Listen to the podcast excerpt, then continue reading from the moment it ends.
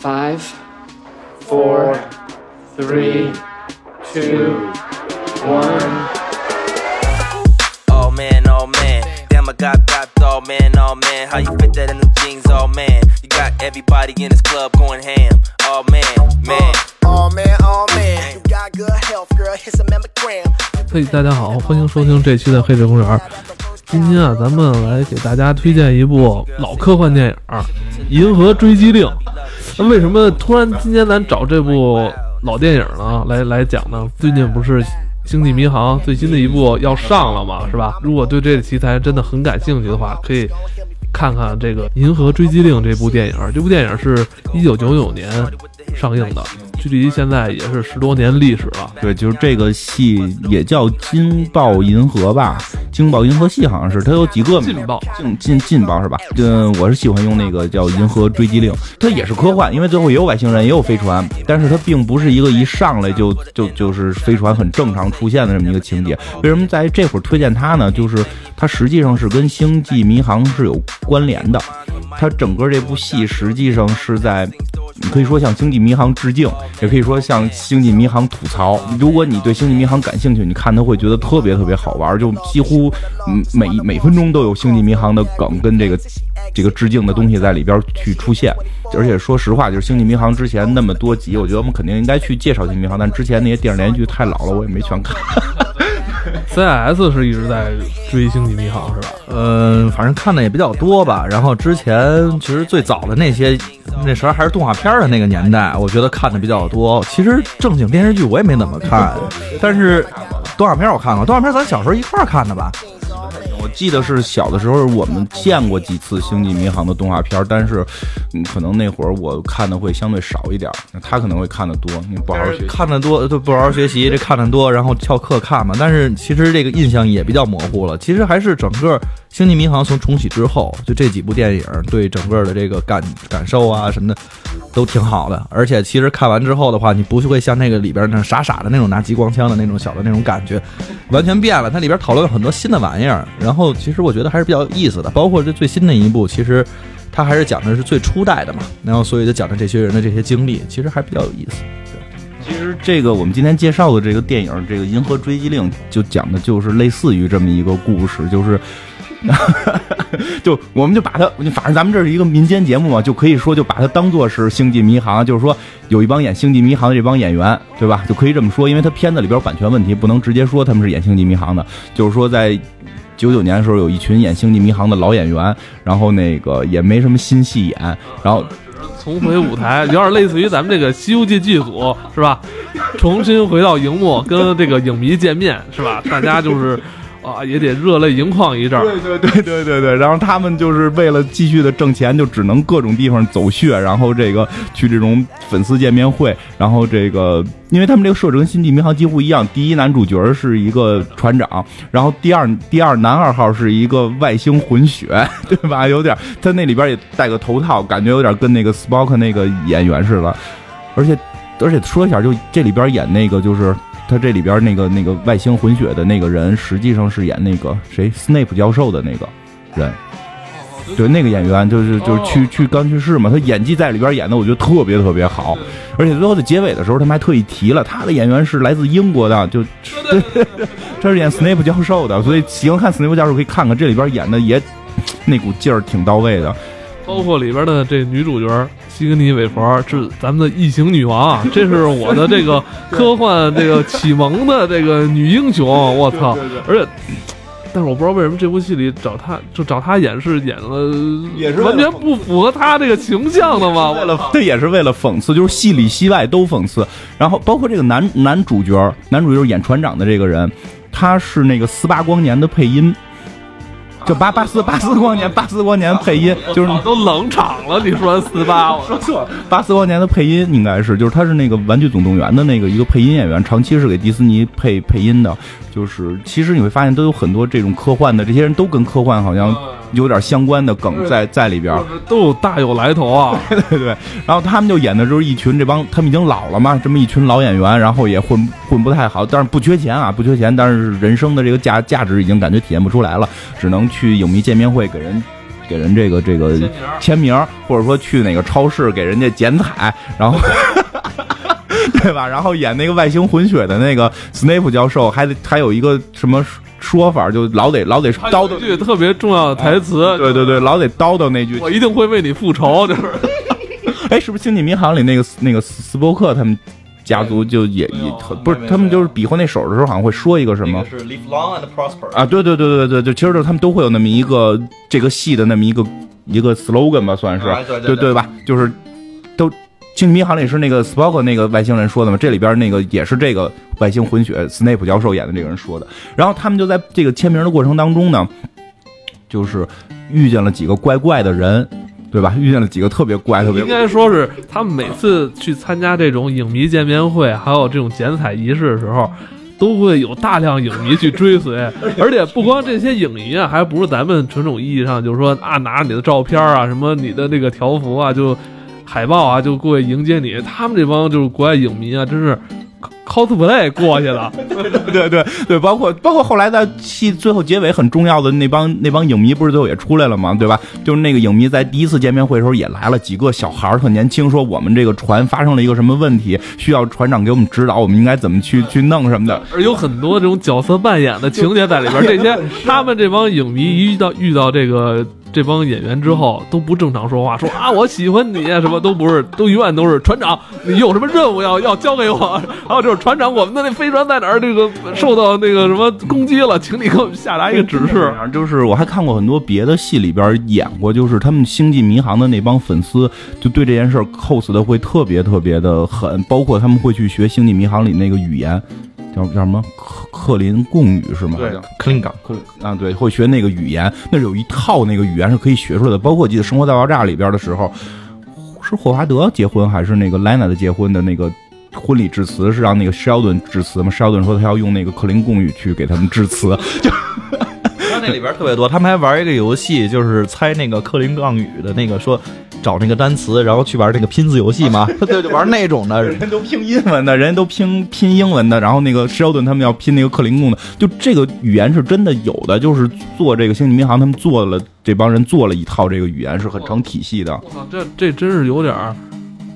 那个魔界托尔金大师专门做了一套这个中土大陆的语言。为什么说会什么像星际迷航啊，什么指环王会那么异常的火爆？其实真的是。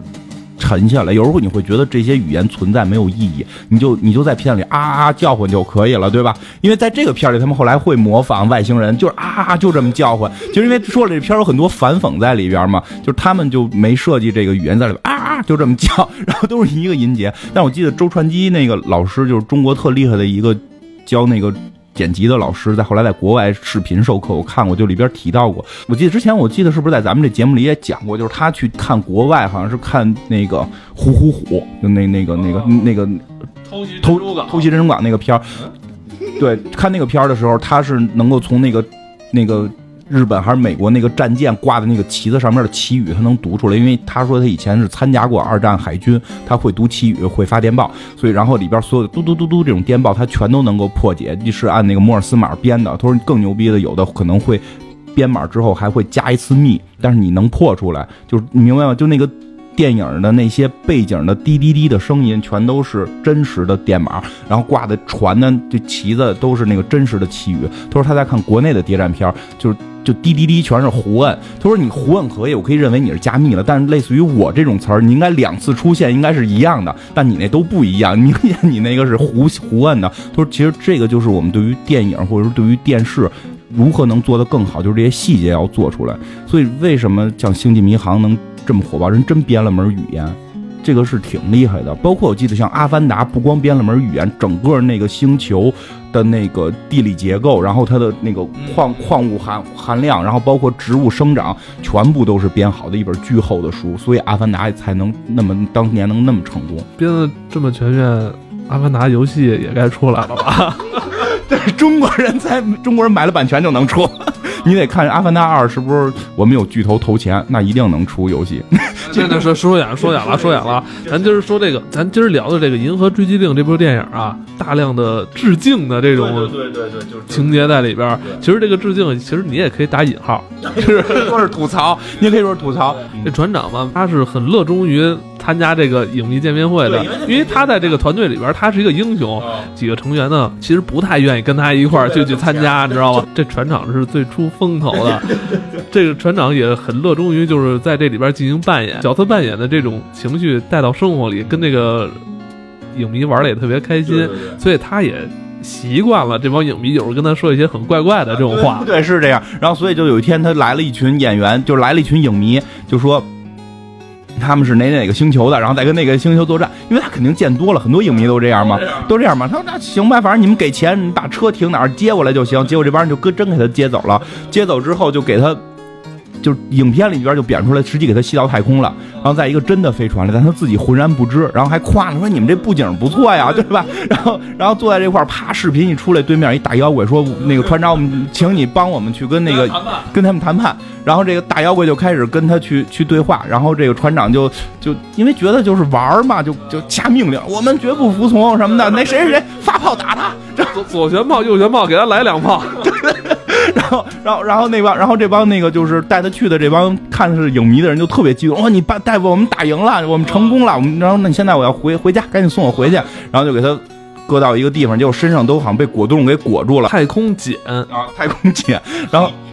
还好像真就发现打船舱打开，发现他真的在太空里了，然后就就被发射出去了，然后就打到他们家里，他真的就穿越回来了，然后他才知道这一切都是真的。然后回来之后，他就赶紧去找他那另外的那几个演员，去跟那几个演员说这件事儿。然后那几个演员觉得他是神经病，觉觉得他有病嘛。然后就在这个时候，他过程中他还跟那个就是他有一个传呼机掉在地上，跟他原来的一些小影迷给碰碰在一块儿。那个传呼机还被交换了，他拿的就是一个假传呼机。然后他在这块儿呼叫那堆外星人来去显摆这件事儿，结果。那外星人结果还真来了，虽然他拿着假传呼机，外星人真来了，就说你不让把那给炸吗？炸了，当时他已经跟我们宣战了，他要打我们，怎么办？对，你虽然是给他两炮，但是他们的船异常坚固，没有受到什么伤害。然后呢，然后他就带着这些他这些演员，就是带着这些演员同事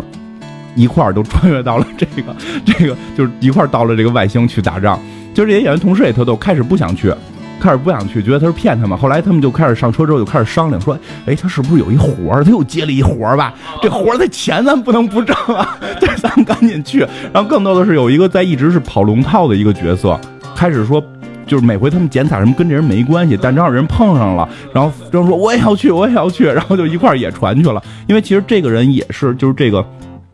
龙套的这个演员，他也实际上是是星际迷航这种。故事里边经常会出现的就是龙套演员，因为《星际迷航》据说原来的电视连续剧里边每集都会有一个龙套演员，然后死掉，然后这个龙套演员一般还都会穿红衣服，然后据说国外有人专门出了一本书叫《红衫》，就是讲这些穿红衣服的人，就主角光环太强，然后这些为什么这些龙套总死的这么一个故事，就是这里边也是在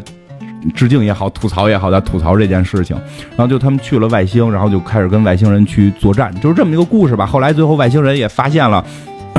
啊，就是这些外星人，他们最早是在太空里边收到了这个，这个类似于《星际迷航》这个电，就是他们演的这个电视剧的这个，应该是这么说，就是寻求帮助这帮外星人，他的这个家园已经受到了另外一个邪恶的外星种族的那个入侵，并且他们好像星球都快被给打成那个苹果核那样了，是吧？都给打漏了。他们这个星球吧，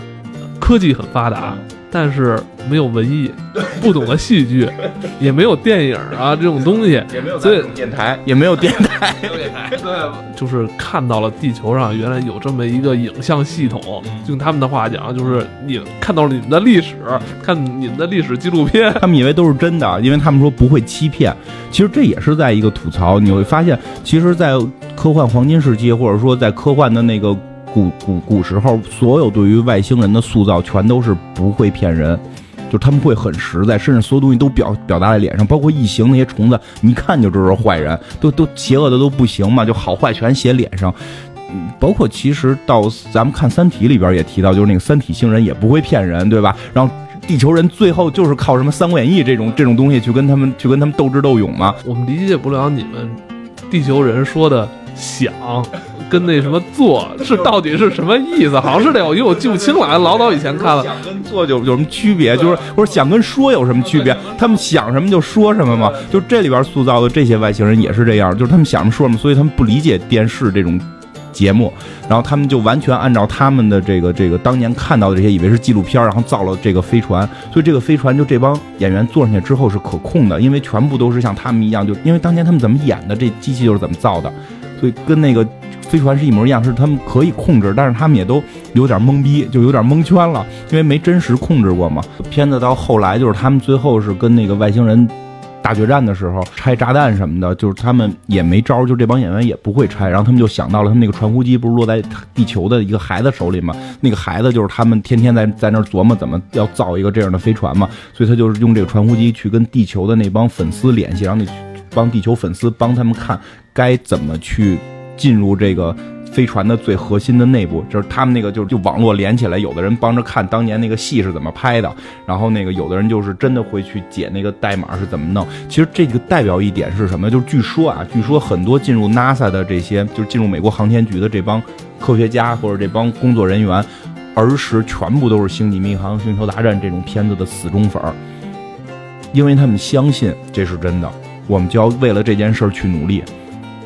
所以有时候老说科幻有什么用，不就是胡说八道、超级英雄满天飞吗？其实并不是一个科技的发展，科幻是最根基的东西。如果你都不会想的，你也不会做。对包括那个阿西莫夫的机器人三大定律嘛，这后来就完全影响到后来的人工智能上的一些东西，能完全影响到。包括你也不是胡说，现在不是俄罗斯那个已经逃了两次了吗？有机器人，有机器人逃出来两次，最后被拆了嘛？就很多这件事快发生了。所以真的科幻是。很重要，就真的是推推进这种科学发展的。这里边就是最后那帮小孩儿，就是去告诉他应该怎么走，在飞船里边怎么去去做，然后最后去把这个外星人给打败的。嗯，包括包括，其实这个这个戏里边有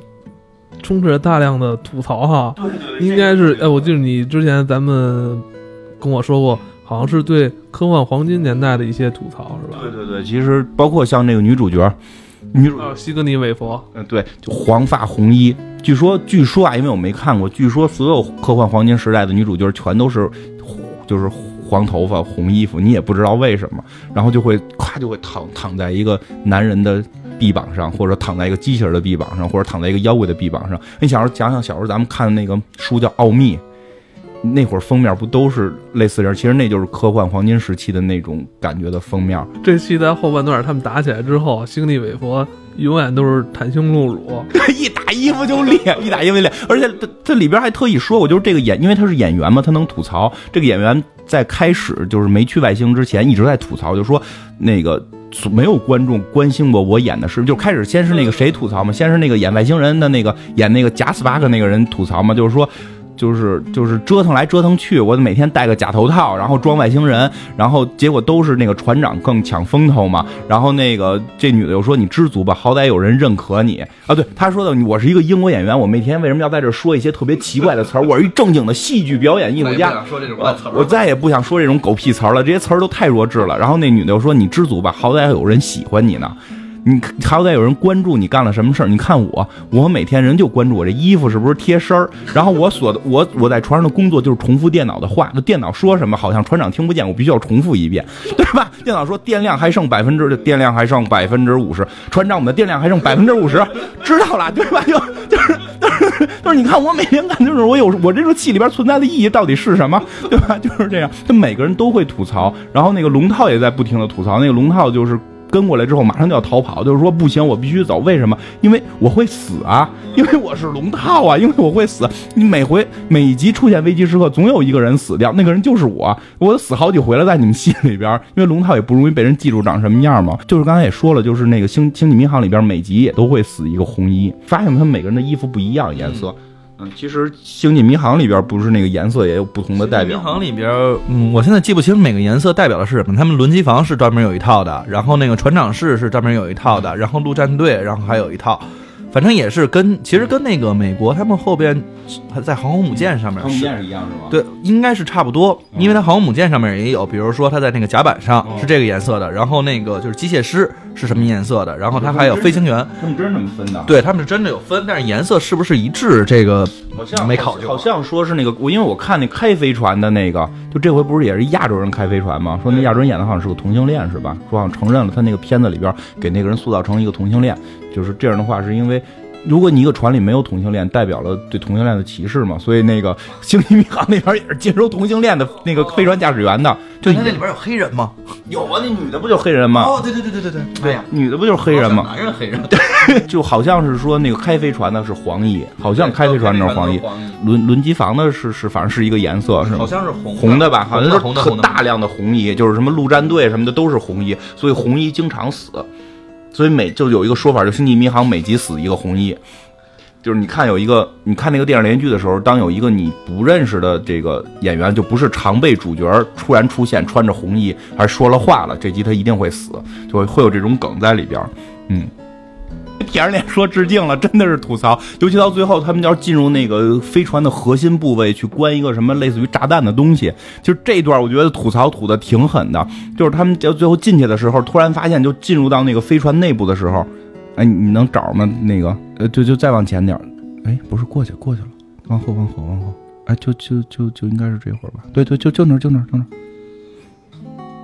过机关。哎，对对对，过机关那个，就是实际上我一直看这种片儿，总会有这种，就是我不理解为什么，就是如果你要想去这个飞船最核心内部，要给自己人设立很多机关。你你你有钥匙就完了，开门能进就完了，它有机关，有那种跟那个超级玛丽似的那种，就是有点像那个。什么魂斗罗呀，咱们七毛那种就咔咔往下压，横着压，竖着压，然后那个你随时可能会被挤扁，对吧？然后还有地儿喷火，哎，真有点像魂斗罗那个第七关，咔咔喷火。然后他要想尽各种办法跳过去，然后他就得还求助他的粉丝，他粉丝就打开当年那个电视连续剧，然后看说什么什么左两下右两下什么这种。然后那个女的就在吐槽说：“这不是傻逼吗？说当年写剧，当年演这集时候我就说了，这剧本烂死了，怎么可能会在飞船里边见这种都特别怪逼吗？就是所以他就很多。”这种草草梗在里边，包括最后那个炸弹，有一炸弹给摁嘛，然后那个就是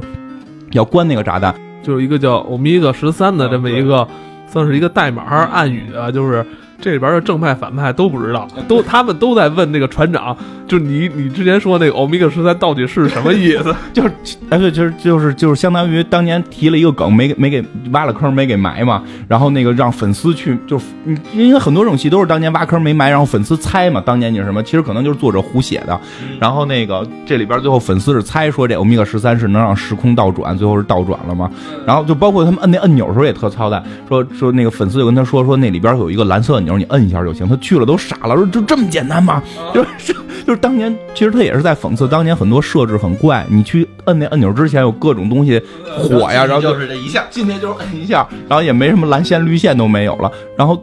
最操蛋是摁完了之后那时间继续倒计时。然后他们就傻了，我操，怎么没有？继续倒计时，咱们要死了。然后两个人还抱一块接吻什么的，然后到到一秒停了。然后说哦，我懂了，因为电视剧里边演全是 必须得到一秒，全是到一秒停，所以这也会到一秒停。呃，这个就很多这种梗在里头。是，我觉得整个《星际迷航》对于整个全世界的人来说的话，其实都是一个在科幻历史上面，或者说在科幻界就是一个启蒙的这么一个角色，就是他给你其实开启了说。宇宙是无限大的，实际的宇宙的这些呃，就是研究有没有关系？讲述这个所有的人去探索宇宙，去看到宇宙里边有千奇百怪的人，然后这个宇宙的飞船的科技是这样的，有瓦普飞行，就是其实它就是时空的，就超音速、超光速飞行嘛，甚至是，但是实际上现在知道这个光速是世界上。应该是最快的速度，不能超越光速，就是签约了吧？应该是，应该是签约了。对，然后包括里边还讲了很多，就是能可以把人去冻住或者怎么样。其实这些东西全都是作为那个时候的一种想象，但是也有很多东西其实逐步的我们能看到，其实在去被发明。我记得我不知道这个是不是真实的啊？就是人家最早我记得有一个就是说手机支付，我忘了那个人叫什么了。他在去发明这个手机的时候，其实就是受《星际迷航》的启发。好像说 Pad 这类都是，都好多都是，其实受这类的科幻电影的启发，然后逐步大家发明出来的。你刚才说 Pad，我就是以以前看那个库布里克的那个《漫游太空二零零一》里边就有，不不不是 Pad，就是那么一个形状的，外形一模一样，跟咱们现在那个 iPad 一样，一模一样的。看我说这不就是他妈的后来对 出的那真的是这样，都是从那儿来的。就是包括它，其实后来我们知道这个触摸屏，就最早我们看那个《星际迷航》的时候，最早的时候它是按钮式的，哦然后后来就是旋钮式的哦，然后后来会有这个触摸屏式的，然后慢慢的我们这个触摸屏哎全息了，包括现在全息我们知道也也都被实现了嘛。其实我觉得这些东西它不但是一种文化上面的一种传承，其实在科技上面真的有很多东西再去追随他们的脚步。就是有的时候，我那天再去看那个就是一些纪录片的时候，然后也在去讲，其实很多的科幻电影都成为了现在科技脚步的一个重要的一个第一步。他当他当他卖出去之后的话，才会有后边的人逐步再去想，很多 NASA 里边的人去喜欢这部电影，去喜欢很多那种科幻类的东西。其实他们把这种文化已经变成了自己的一种理想和追求，然后慢慢的再去把这种东西去实现出来，虫洞啊，然后都各种的东西，包括现在在研究暗物质，然后暗能量等等的这种东西，其实都在去讲人怎么能真正实现太空中的这种牵引、穿越，能是去实现太空的飞船，去实现激光枪，我们所有想象得到的东西，都是在用一步一步的去做。嗯嗯，我觉得如果什么时候能实现这个天运，我操，这就是这就牛逼了，这一下就呱一下走走太远了。但是我就最近在，因为在一直看纪录片嘛，里边也有讲，其实签运这件事情不是不可能完成，现在已经有一些理论物理学家，然后在发现了太空中充满了各种的这种线，这个线在去走的时候可以超越光速的。然后也有去讲说，这个当宇宙可以被折叠的时候，然后你是可以，大家都知道是虫洞嘛，就是这种东西。其实我觉得最近这几年科技发展实在是太迅速了，不定哪天就突然发现了这么一个技术，也有可能。但我希望这项技术先用于咱们的环保事业。让世界变得更美好，是吗？发明了签约，可能未来我们从地球到什么到什么天马座只需要三个小时，但是我们可能可能从二环到六环还是得需要四个小时。就是有这种技术能够去更远的地方了，但是说这人的年龄好不太好计算了。就是超过光速啊，什么年龄啊，什么相对论会变，但是签月就不好说了。签月应该是不牵扯到速度本身的问题，而是它的那个行程在改变，就是就是相当于被折叠嘛，宇宙折叠嘛，就是你的那个。你说的以前咱看《异形》里边那些人冬眠嘛，是吧？他一下一睡睡睡一觉好几十年上包括像《星际迷航》的上一集那个那个福卷毛演那个，他不就是被冬眠了吗？因为是这样，就是其实科幻这帮人也挺挺有意思的，他们是跟经济系其实是挺接近的，就是他们会研究这件事儿。就是包括像《三体》里也提到了嘛，就是你初期的这个飞船的这个远航，不可能是直接就歘就虫洞就就过去了，或者说咱们在在二环呢就直接虫洞到那个哪儿，你肯定得去一个点，但你去那个点的时间可能会很长，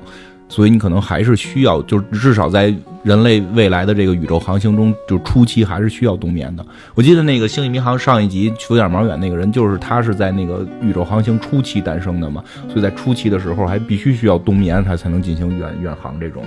应该是是这样，不可能《星际穿越》里面，他们也都是，就是他们在去去到那个火星是哎木星旁边的那个虫洞的时候，卫星。对，然后也是先去冬眠，然后到那块儿之后，然后再去到另外一个时空。对，这个应该还是需要先冬眠。星际穿越那个说，他说因为是什么？因为重力，然后什么黑洞，然后什么引力波等等这些，然后比把时间线改变了，就是把那个就是四维第四维时间给给给牵动了等等这些。对，那那哥们儿下去之后，好像就待了不到一小时，他再回去说：“我操，我等你了，等等了你他妈二十年。对，那个是真实。其实他那个跟科学的理论是非常的贴近的，就是讲这个刚才我们说这几维空间之间，重力其实是现在被发现不是一个常作用力，就是不是一个常规量。然后所以的话，它会去扭曲，就是时间以及空间，就是时呃叫呃就时间跟空间吧。所以它这些全都会被扭曲。当你去靠近一个极大质量、它具有极大引力的这个一个东西的时候，你的时间就会变得很快。或者或者说是会变得很慢，我忘了是不是具体是怎么着，好像变得很慢吧。这事儿挺难理解的，但是就是最常规的一句话就是叫“没有宇宙大爆炸之前”，就是因为在宇宙大爆炸的时候才有了时间，之前这是一个时间衡量词，就是前后是时间衡量词嘛，所以没有宇宙大爆炸之前，这个这句话我觉得可能谁也理解不了，因为就是咱们普通人很难理解什么叫没有之前。现在我看的比较逗的啊，就是跟咱们这个其实也相关的，就是有一些这个尖端理论再去讲，其实甚至没有之前跟之后的概念都没有。就它其实就是一个你在三维空间感知四维空间，但是如果你在一个五维空间看这些东西的时候，它就是一本书，你在上面画了一道线，你当去翻这本书的时候，它前后其实都已经是被写好的，就可能是这种感觉。如果如果是这样的话，其实就是夜行神龙那种时间线穿越就可以了，就是那种无源信息就可以诞生了。对，无源信息就可以产生了，听着好像离离我们聊的越来越跟着金花穿越虫洞。说那么多了，我刚想起一问题，这个《星际迷航》在咱国内上吗？不让上吧？我看好像现在说票应该，我看有有有预预售什么的，应该是我不确定最终上不上。但是其实对，其实《星际迷航》真的是这样，文化是非常的深厚的，真的是。所以这回应该是重启的第三集，对吧？对，重启的第三集，它其实就是整个这代人，他们其实现在应该有三个阶段吧，如果我没记错的话，应该是第一阶段跟第二阶段。然后第二阶段好像是因为派拉蒙影业好像觉得那个拍的不太好，然后停了。然后后来还有电视剧的第三阶段，应该是什么 Next Generation 什么的，讲的是原来那些人都没了，也不是没了吧，反正就是都要不然都退役了，要不然就没了。然后就是一些以前的小朋友们都变成了船长了，就是变成了这么一个剧情了。但是我们看的这个，其实它完全是重启，它从这个 Cook，他从他还是小孩儿，然后一直到他当上了船长，跟 Spark 之间有了这种激情。哎，对，然后还有他们那个轮机长，那个轮机长，我就特别喜欢他们那个叫西蒙派吉那个演员嘛。然后他其实演的那个轮机长实在是太逗了。然后有他，然后还有那个哦苏鲁，然后还有那种他们的那个也不叫翻译官吧，他这里边是叫翻译官嘛，是怎么翻译的？反正就是监听宇宙信息的。然后那那个女的，黑人那个对黑人那个，我想起来了。然后他这里边讲的他们之间的这个故事，去这个宇宙中，反正就是去探险。那个那个 Sheldon 那个戏里边那个老跟他们捣乱的那个《星际迷航》的演员是演什么的？呃，他是应该，哎，他你说的是那个他我忘了，好像是演《Next Generation》里面的电视剧里电视剧下一代的里边那个？他其实是演那个下一代的里，就是其其实还挺逗的是，这回就是翻拍嘛，不是男二号吧？算是你也可以管，我也我觉得也可以管他叫女一号，就那个 Spark Spark 的。那现在都这么流行激情嘛？他跟那个他跟那个什么库库克库克船长两个人，据说宇宙 CP 嘛，就就对嘛？就全宇宙他们两个人相杀相爱的这种，就是这个重启之后特别有意思的是，这个这个 Spark 有一个老年版 Spark，嗯，这个老年版 Spark 就是说是穿穿越来的，对对吧？穿越来的，然后是那个就是就是老年的自己，这个演员就是当年最早演 Spark 这个人，对，就是那个兰德尼莫呀，啊对对对。然后后边演的这个是那个 Zack Quinto，就是他还是演那个 Heroes 里边那个坏人的，所以我当时第一次看到他的时候，我就特别不适应，我就老觉得他要把人脑子切开，他有超能力嘛，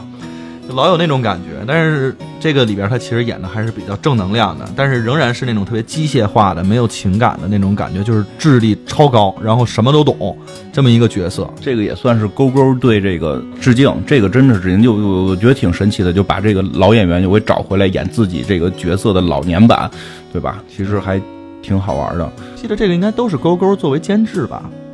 三部应该都是监制，我反正是现在讲的是说是勾勾版的那个《星际迷航》，就是他甭管是监制还是导演还是什么，就是在在他掌控之下。然后更神奇的是，这个《星际迷航》的死对头《星球大战》也是他控制。对，就这个是我觉得，就今儿我其实我来的时候我就特想聊这个。以前其实这两部戏呢，就是你在影迷方面就能明显地能看出来，就是两派影迷，你知道吗？一个就是喜欢《星球大战》，一个就是喜欢这个《星际迷航》，也有当然就是都喜欢的，但是两边还经常打架。但是我就是喜欢《星际迷航》的啊，呃就 哦是这样，那咱打一架吗？啊，你不是喜欢《星球大战》的吗？其实我都喜欢啊，就是可以打一架吗？都喜欢。勾勾呢，他就说到《星球大战》的时候，我就会站出来说我是喜欢《星球大战》的。啊！两边勾勾都占主导位置。虽然这个我们知道第三部应该这年林一斌吧，就是拍那个《速度与激情》的那个拍激情的戏的这个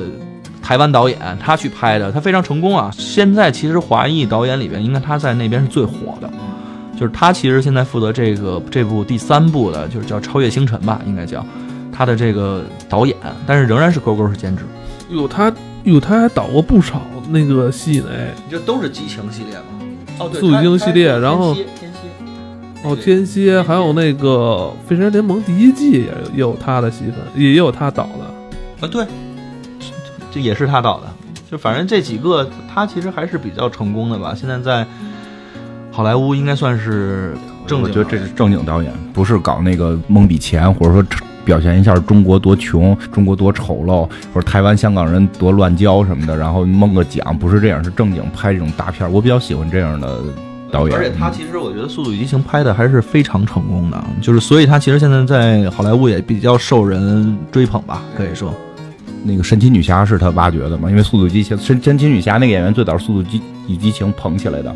正经进入主流了嘛？这算是所以对吧？我其实这部片儿也比我前两部对前两部的期待会更高。其实也是因为他会去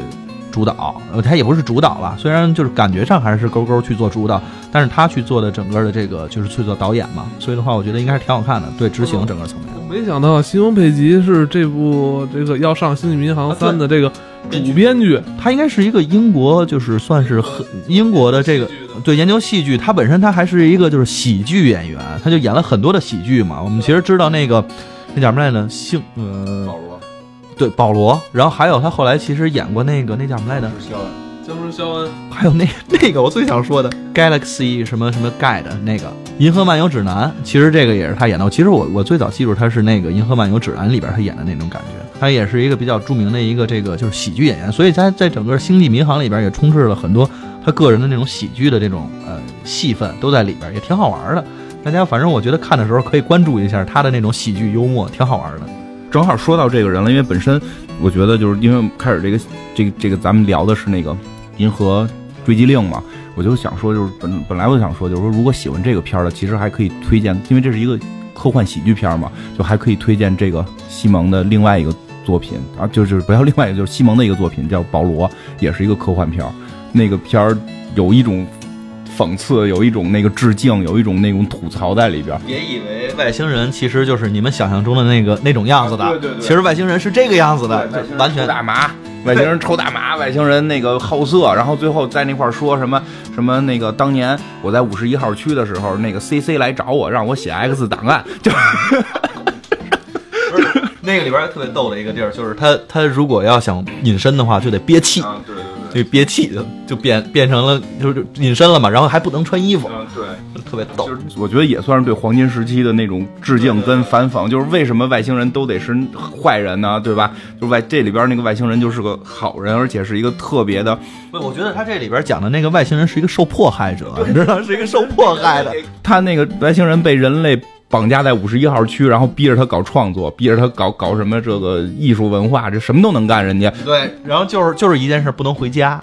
就是不能回家。宇宙飞船坠落在这儿了，然后就被人被地球人给绑架了。因为其实我们在老的科幻里边看到的外星人都会是一个类型，就是没有什么感情，就包括像斯帕克那种很理智，非常因为斯帕克这个是就是《星际迷航》那个斯帕克是个混血嘛，他一直在理智，就是他父亲的理智和母亲的感性之间去 去去这个纠纠结，所以好多人说他是天秤座，就一直在纠结人家，一直在纠结这件事。但是 但是那会儿真的对外星人的定义就是没有感情。包括你其实看咱们讲《太空堡垒》李明美那个音乐跟爱战胜全宇宙，外星人没有爱，最后我们靠音乐跟爱战胜全宇宙嘛。然后没有什么艺术创作，就像这个《银河追击令》似的，电视剧都以为是纪录片儿，对吧？要不然就像《三体》似的，不会骗人，对吧？都是这样。但是保罗那个片子就不一样，那个外星人就是一个街头艺术家，就是